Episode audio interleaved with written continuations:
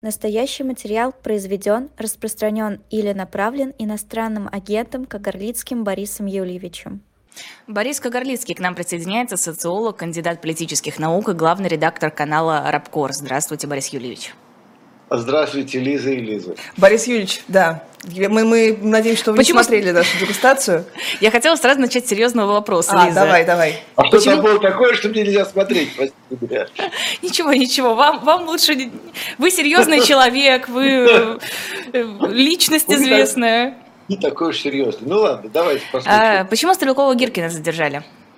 Знаете, ну, есть такое банальное объяснение, которое все уже, наверное, высказали, и которое, наверное, тоже не лишено э, здравых оснований, а именно, что он просто перешел границы. Да? То есть, вы понимаете, в течение полутора лет э, примерно одна и та же картина, что каждый раз периодически вздыхали все представители левой и либеральной оппозиции, которые, конечно, находятся внутри России, и говорили, ой, вот ему можно, а нам нельзя. Вот он всякие слова употребляет – за которые у меня были бы очень крупные неприятности, я вот за каждым словом слежу, э, все выражения фильтрую и так далее, он, как принято говорить, базар не фильтровал, говорил, как хотел. Ну и вот есть версия, что рано или поздно у кого-то там наверху э, рухнул уже, сказать, лопнул терпение. И все. И сказали, что хватит, перешел все границы, надо его тоже поставить на место. Ну, это, на мой взгляд, не самая убедительная версия, хотя формально это, конечно, так и было, потому что технически, я имею в виду, в техническом плане там накапливалось, накапливалось. Я думаю, там он наговорил себе на серьезные неприятности, если вот считать по формальным признакам. Но вы же прекрасно понимаете, что у нас в стране не по формальным признакам решают, и вообще... Да законы в принципе построены таким образом, вот все эти репрессивные законы, э, чтобы создать максимальные условия для произвола и для манипуляции. Поэтому... А, это, а это специально, Борис Юрьевич, чтобы вот хаос да, был? Да. Ага. Нет, хаоса нет. Ну Есть вот я имею в виду, чтобы это был рандомный выбор, э, он, конечно, не рандомный для них, а для нас он это просто вот, ну, фатум, что-то, с чем нельзя совладать, что нельзя предугадать. Ну, знаете, мне кажется, этот эффект фатума, он возникает просто стихийно сам собой от жизни в этих условиях, понимаете? Потому что вообще-то мы же помним а, старый принцип еще с 19 века, что суровость российских законов компенсируется необязательностью исполнения. Да? Вот. Так что мы в этом живем, это нормально. И именно поэтому я думаю, что тут все-таки дело не только в в этих самых накопившихся претензиях к нему. Хотя я думаю, что тоже, потому что они говорят, копились, копились, и какой-нибудь там чиновник сидит и каждый раз галочку ставит и думает, ну сколько же можно, угу. периодически носит какие-нибудь записки наверх, и говорят, подождите, подождите, но ну мы все подшиваем, не беспокойтесь, ну и, и так далее. Потому что кто-то же занимается стрелковым. Понимаете, хотя бы бот какой-то есть электронный, который автоматически все фиксирует его высказывания. Так, так, так, В чем да, же истинная причина, Борис Юрьевич? Я не сказал истинная, я говорю, э, моя гипотеза. Ага. Другая, она, ну, Понимаете, она, к сожалению, конспирологическая. Почему, к сожалению, потому что вообще это плохо. Конспирология – это очень плохо для политологии. А, а нам нравится, нравится, давайте. Нет, подождите, Лиза, я сейчас объясню сначала, почему плохо, потом скажу, что я думаю по этому поводу сам. Да? Понимаете, плохо потому, что конспирология – это всегда какие-то э, неполные данные, домыслы, какие-то конструкции, которые вы не можете обосновать до конца и так далее. Вот. Почему мы сейчас э, падаем в конспирологию? Во-первых, потому что в России абсолютно закрытый процесс принятия решений. То есть мы ничего не знаем точно. А во-вторых, потому что в России нет публичных политических партий ну, не только партии в таком смысле, как мы это понимаем ну, в классике, да, что у нас есть там КПРФ, ЛДПР, там, Единая Россия, это вообще не партия. Да? Это некие структуры уже давно, которые власть конструировала для того, чтобы, да, нет, даже нет, нет, это структуры, у которых есть задачи работать с разными группами населения, проводя политику власти. Причем ни одна из этих партий никакого влияния на эту политику не оказывает, включая Единую Россию, которая не оказывает ни малейшего влияния на политику. Понимаете? То есть это не партия. Но, понимаете, бывают как бы придворные партии. Вот тут политологи начинают фантазировать. Есть партия мира, партия войны, там, значит, какая-нибудь, там, условно говоря, говорили когда-то, партия Сечина, партия еще кого-то. Вот придворные партии, как вот в Версале, допустим, в 17 э, веке, да, вот в начале 18 Так вот, у нас и придворных партий уже нет. Понимаете, у нас уже давно ситуация каждый себя. Там какие-то рандомные вот эти сочетания возникают, знаете, как будто вы крутите калейдоскоп все время. Ага. Складываются они по-разному. И каждый раз э, какие-то новые группы возникают. Причем люди могут перемещаться самым причудливым образом. Э, поскольку нет устойчивых партий, ну, чисто игра престолов, где просто люди при, пр, прямо вот каждый день плетут интриги друг против друга, и э, причем комбинации постоянно меняются, и поэтому остается только догадываться и конструировать некоторые процессы, некую логику событий. Поэтому, вот говорю, переходим к конспирологии, все-таки, что я его обещал, угу. просили. Вот, и конспирологический вывод такой, что вообще на самом деле наверху есть достаточное количество людей, а, причем в самом верху, а, включая, кстати говоря, силовиков, в первую очередь, может быть, включая часть военных, причем совершенно не обязательно и совсем даже не те, которые вокруг Пригожина тусовались, которые, э, в общем, пришли к выводу, что что-то надо радикально менять. И прежде всего надо выползать из э, украинской истории как-нибудь. Причем уползать, да, с потерями, да, с э, неприятностями, да, на кого-то взваливая вину, что они вот как раз нас втянули, они во всем этом виноваты. И, ну, да, признавая, что все это плохо кончилось уже, и нам вот нужно как-то, что называется, спасаться. А, понятно, что сюда, прежде всего, не вписывается Владимир Владимирович Путин, потому что он попадает, так сказать, первым под раздачу. Ну, вы помните, что у нас в стране замечательный был опыт. 20-й э, съезд был разоблачение культа личности. Вообще вот э, у нас почти всегда предыдущего правителя – как только он заканчивает свой срок, обливают грязью, обвиняют во всех смертных грехах. Так что если мы предположим, что правление Путина все-таки подходит к концу, э, то свалить на него всю вину, и, в общем, проблем никаких нет. Но а к этому, я думаю, идет подготовка уже сейчас.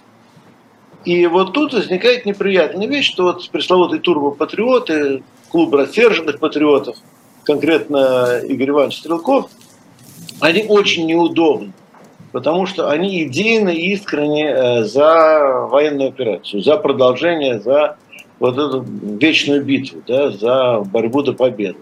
Вот обратите внимание, как и слава подбирают, да? Вот, в отличие от Игоря Ивановича.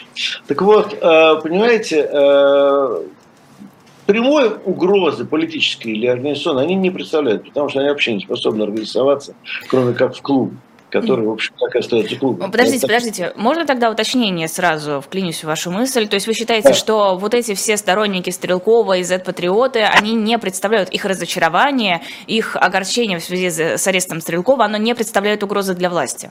Никакой, абсолютно никакой сейчас.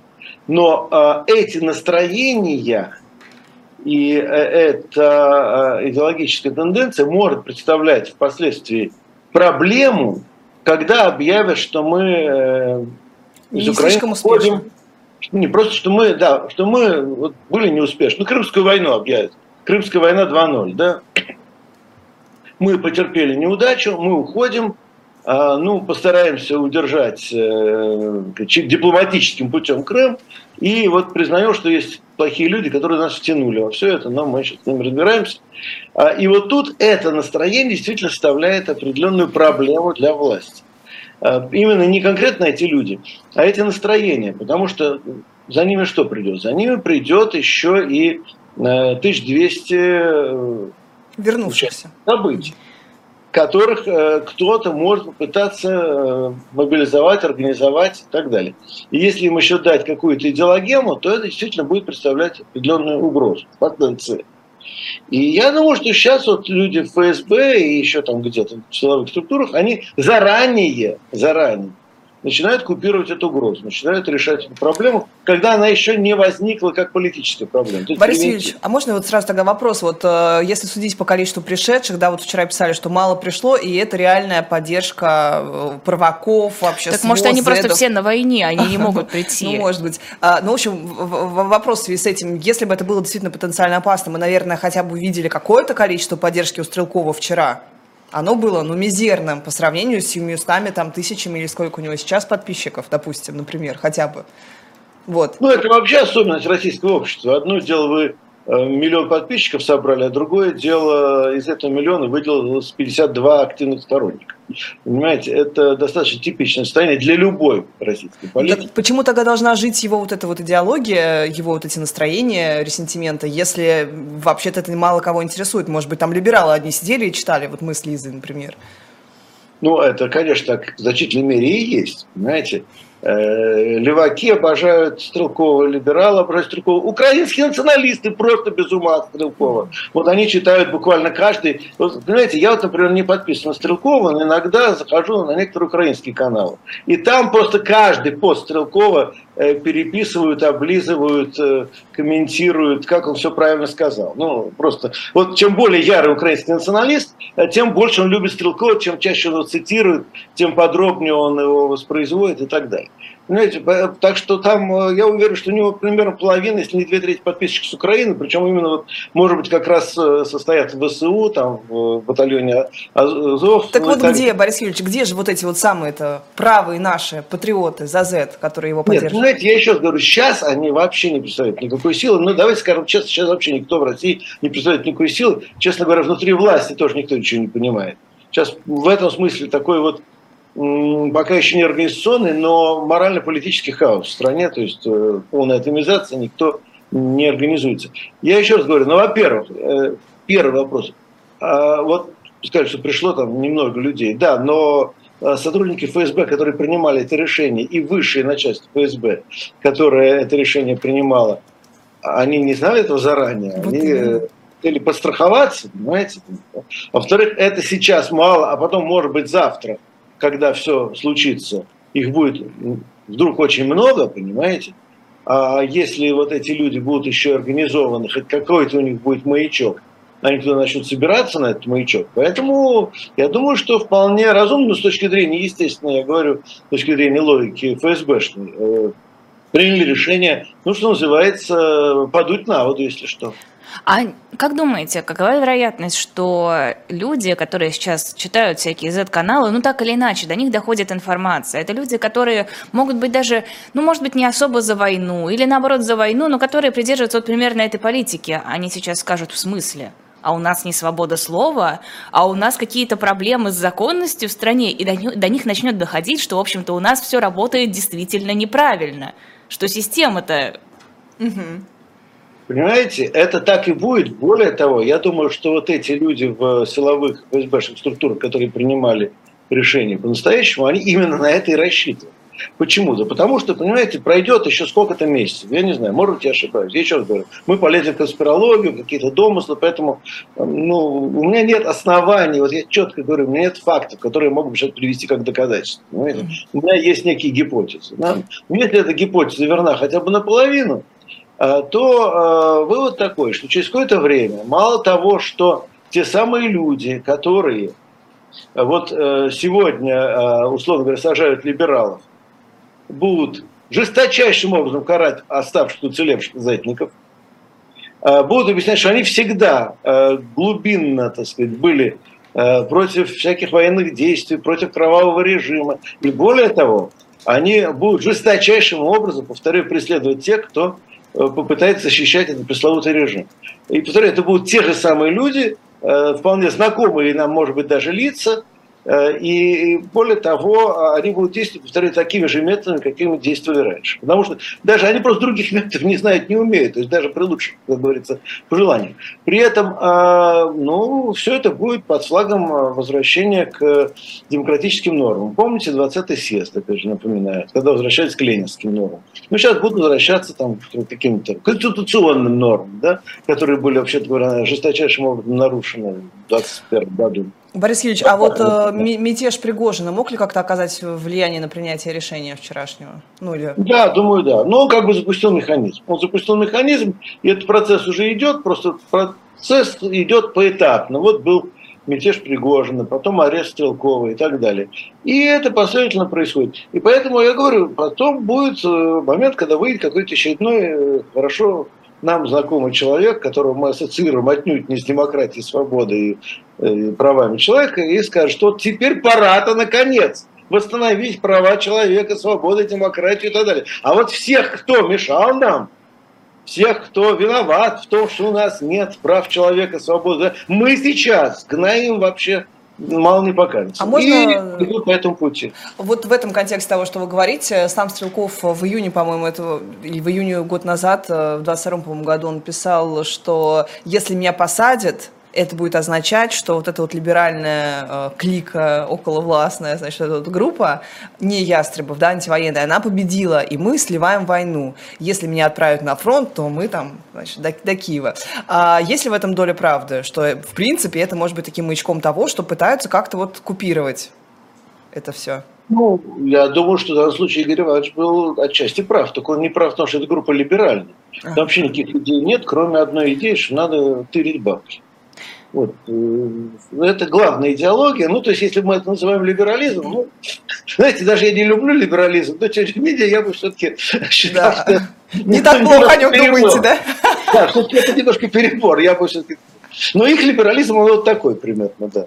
А, я хочу вопрос запустить, пока мы разговариваем, спросить у наших слушателей. Вот ваши ощущения. Стрелков, Гиркин арестован, и я рад, что он сидит.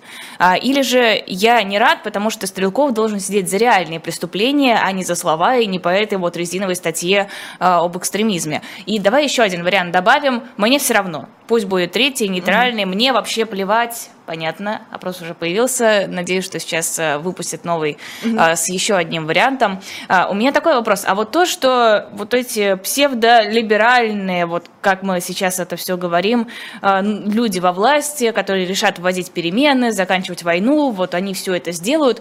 А что плохого-то? Ну, будет постепенно меняться власть, будет постепенно приходить к каким-то э, демократическим нормам. Вот, Лиз, вы очень точно не смогли выговорить слово демократично. У нас, я просто давно не произносила, вот тут так не принято. Да, вот я говорю, я подозреваю, что у этих людей та же самая проблема сейчас. Им надо научиться выговаривать немножко слова.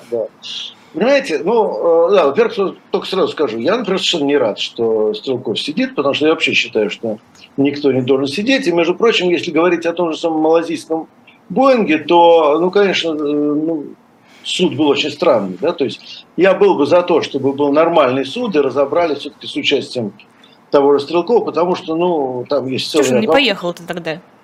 Э, ну, понимаете, э, вот если бы, не дай бог, я бы оказался на его месте, я бы поехал, понимаете. ну, помимо того, что сидеть в Гаге, я думаю, комфортабельнее, чем сидеть в матросской тишине, понимаете. Ну, вряд ли он рассчитывал оказаться в матросской тишине. Я полагаю, что план был совершенно другой. Я понимаю. Но вот сейчас показывает опыт, что вот гораздо более правильно с его э, точки зрения было бы э, поехать э, там, сдаться и потом честно защищаться, потому что ну есть чем защищаться на самом деле. У него есть. Какая, какая интересная а, нет, я могу сказать, потому что не... Нет, я объясняю почему. Потому что там э, самолет был сбит в ходе военных действий, то есть то, что он был сбит, э, как мы теперь видим, силами ДНР, по крайней мере, такова экспертиза, которая доказывает, это, э, в общем, достаточно уже вроде бы принятая версия. Но почему он, как министр обороны ДНР, который узнал о сбитии самолета уже после того, как э, это случилось, это мы знаем из данных суда же, Понимаете? Почему он является главным обвиняемым, это абсолютно непонятно. А там же а, фигурирует этот э, человек, который непосредственно... При... Да, прости. Нет, понимаешь, они стреляли, они стреляли по военной цели. Понимаете, как они думали. Причем стрелял не он, он не отдавал приказа стрелять конкретно по этому самолету. А он не отдавал а, приказа, тем более зная, что это гражданский самолет. То есть мы имеем случай, когда, например, украинцы сбили еще долго до всяких войн самолет авиакомпании «Сибирь», как мы помним, да, летевший из Израиля в Россию. И, в общем, ну, это не считалось военным преступлением, хотя вообще не было военных действий, самолет летел легально по своей, так сказать, легальной траектории. То, что это вопрос, а почему с украинской стороны не закрыли небо в зоне, где велись военные действия, где летали украинские военные самолеты? То есть, понимаете, Стрелков, может быть, и наверняка несет долю ответственности, но тогда нужно винить всех, включая и украинскую сторону, и там должно сидеть человек 20 по этому делу, понимаете? Причем с обеих сторон. То есть кто доставил этот бук, кто, наоборот, послал самолет, и так далее. Там э, много кто сел бы или наоборот тогда типа всех простим, потому что ну, война, она и есть война, понимаете? Collateral damage, как говорят на Западе и прочее. Знаете, но это ничего, не, тут не про то речь. Я думаю, что к Стрелкову много претензий, кстати, в Донецке, других. Что, что там делалось в Славянске, там много вопросов к нему может быть, очень нехороших вопросов. Так что Игорь Иванович не вызывает таких восторгов. Я совершенно не собираюсь его оправдывать сказать, по его конкретным делам, но явно не за то, что он произносил какие-то речи о, о том, как ведутся военные действия, и за то, как он их комментировал. Это совершенно другая история. Но, Лиза, вы задали другой вопрос. Да. Я, извиняюсь, я сбился с вашего вопроса, просто мне хотелось высказаться, просто потому что я считаю, что защищать нужно любого человека, любой человек имеет права, и ну, даже если человек нам не нравится идеологически, то все равно его права нужно уважать, скажем так. Вот. Ну, а тогда, ну, наверное, это будет позитивный сдвиг. Понимаете, это будет позитивный сдвиг, если действительно начнутся перемены, даже сверху, даже не очень приятными нам людьми эти перемены будут инициированы. Это, конечно, скорее к лучшему, и более того, это назрело, это необходимо. В конце концов, тоже 20-й съезд КПСС, мы помним, делали люди отнюдь не безгрешные. Никита Сергеевич Хрущев сам был, в общем, ну, тоже далеко не ангел, и сколько к нему претензий можно было бы предъявить по его участию в разных репрессиях, мы прекрасно тоже знаем. Но, тем не менее, вот все-таки 20-й съезд, возвращение людей из заключения, реабилитация, это был позитивный очень факт, как и то, что в стране было некоторое пробуждение. И стало больше свободы, и надежд и так далее. Так что, да, объективно это так, но, но, теперь но. Но состоит в том, что, как ни парадоксально, решить проблему с прекращением военных действий на Украине и оттуда эвакуироваться, это самое легкое, что можно сделать. Да, При, что? да, то есть это конкретно упирается в то, что вот это не может сделать лично Владимир Владимирович Путин, один конкретный человек.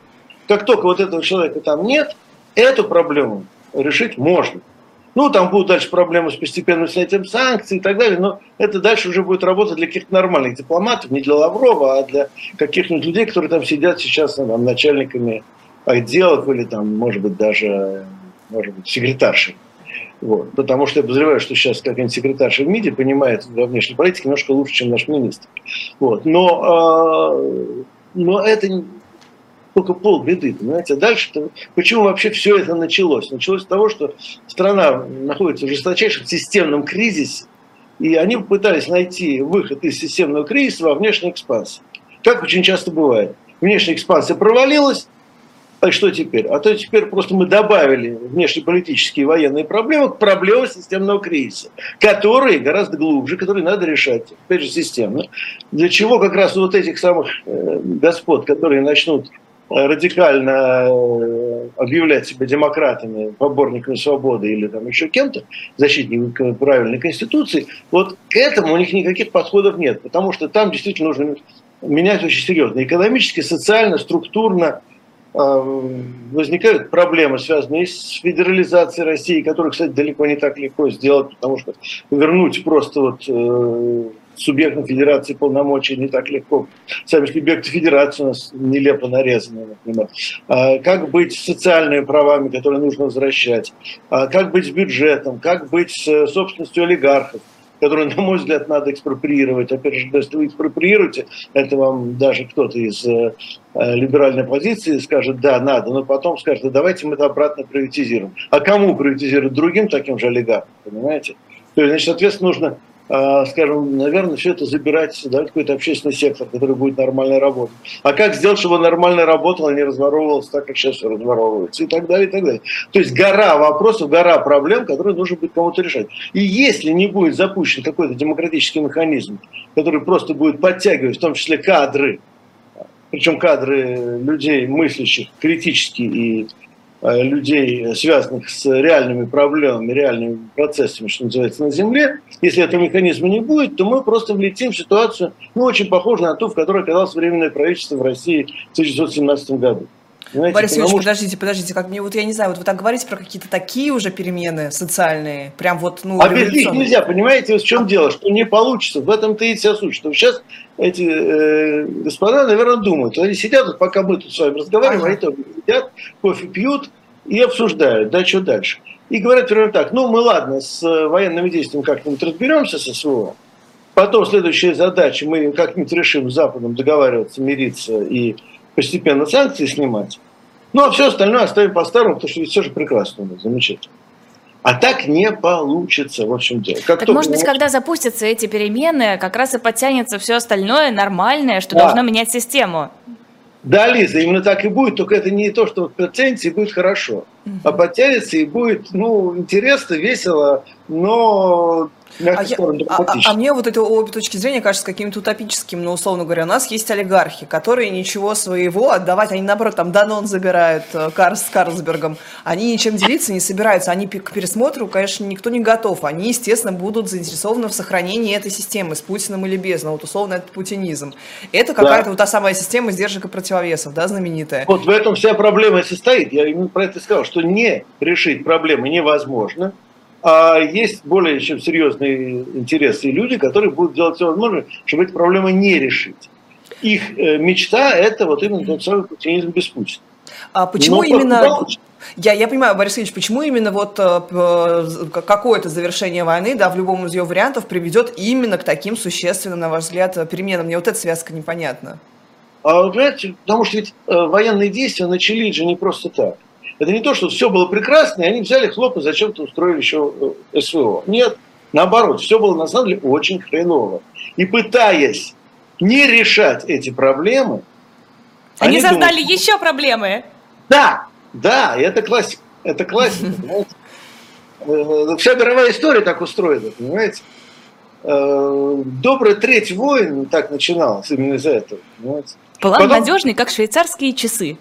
Да, совершенно верно. А потом получалось, что ой, почему-то э, все проблемы остались, а мы еще себе вот на голову это повесили. Ну, хорошо, мы вот это, знаете, есть замечательный еврейский анекдот по этому поводу.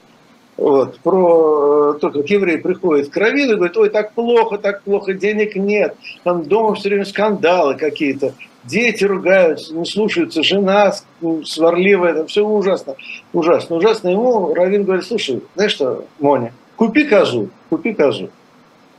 Ну и приходи через неделю ко мне. Через неделю приходит и говорит, ой, такой ужас, такой ужас. И дети ругаются, и с женой скандал, и денег нет. И тут еще эта коза. Господи, какой ужас. Он говорит, продай козу. Он продал козу, приходит через неделю и говорит, ой, ой, Рэбе, ой, Рэбе, как хорошо без козы, как хорошо, понимаете? Вот, понимаете, они будут, видимо, пытаться действовать по логике, как хорошо без козы, понимаете? Но на самом-то деле все остальные проблемы никуда не делись. А, Борис Юрьевич, э, спасибо большое. Единственное, поскольку у вас было очень много комментариев по поводу закрытия Украины и э, неба во время Боинга, хочу напомнить, что Украина не знала, что у повстанцев есть БУК, а БУК привез сами знаете кто. Поэтому небо она не закрывала, не знаю, что вообще есть, в принципе, система ПВО на тот момент, если я не ошибаюсь. То есть, по-моему, вот ну, было... Возможно, но вообще-то говоря, э, ну, а почему, почему они должны были знать или не знать? Понимаете, если вы принимаете решение послать а, военно-воздушные силы в эту зону, а они уже там были, а, потому что первое столкновение с военно-воздушными силами Украины было минимум за сутки, ну, то вы сами, отправляя военный самолет в зону, вы должны закрыть небо и, и по крайней мере... Там были разные ну, высоты, да, а, отведены. Ну, какая разница? Знаете, ну, равно, ну, я же не говорю, что там нужно э, кого-то обвинить сразу же. Ну, давайте разбираться по всем позициям. Вас просто обвиняют Все. в том, что вы оправдываете да. Стрелкова-Гиркина, возлагая не ответственность. а что типа это victim blaming, что Украину как сравнивать с э, девушкой, что Ну, во-первых, жертвой является в данном случае не Украина, а Голландия и Малайзия, так сказать, те, кто были в бою. Понимаете? Ну, э, почему? Это не victim blaming. Я просто говорю, что давайте разбираться, как все было на самом деле. Еще раз повторю. А так мы просто сваливаем всю вину конкретно на одного Игоря Ивановича, опять та же самая система. Мы находим козла отпущения, на одного человека сваливаем и не разбираемся со всеми остальными, кто в Москве, в Киеве, там, в Донбассе и так далее замешан в эту историю. Тогда давайте разбираться со всеми последовательно. Спасибо большое. Звучит как тост. Спасибо огромное. Это был Борис Кагарлицкий, социолог, кандидат политических наук и главный редактор канала Рабкор, кстати.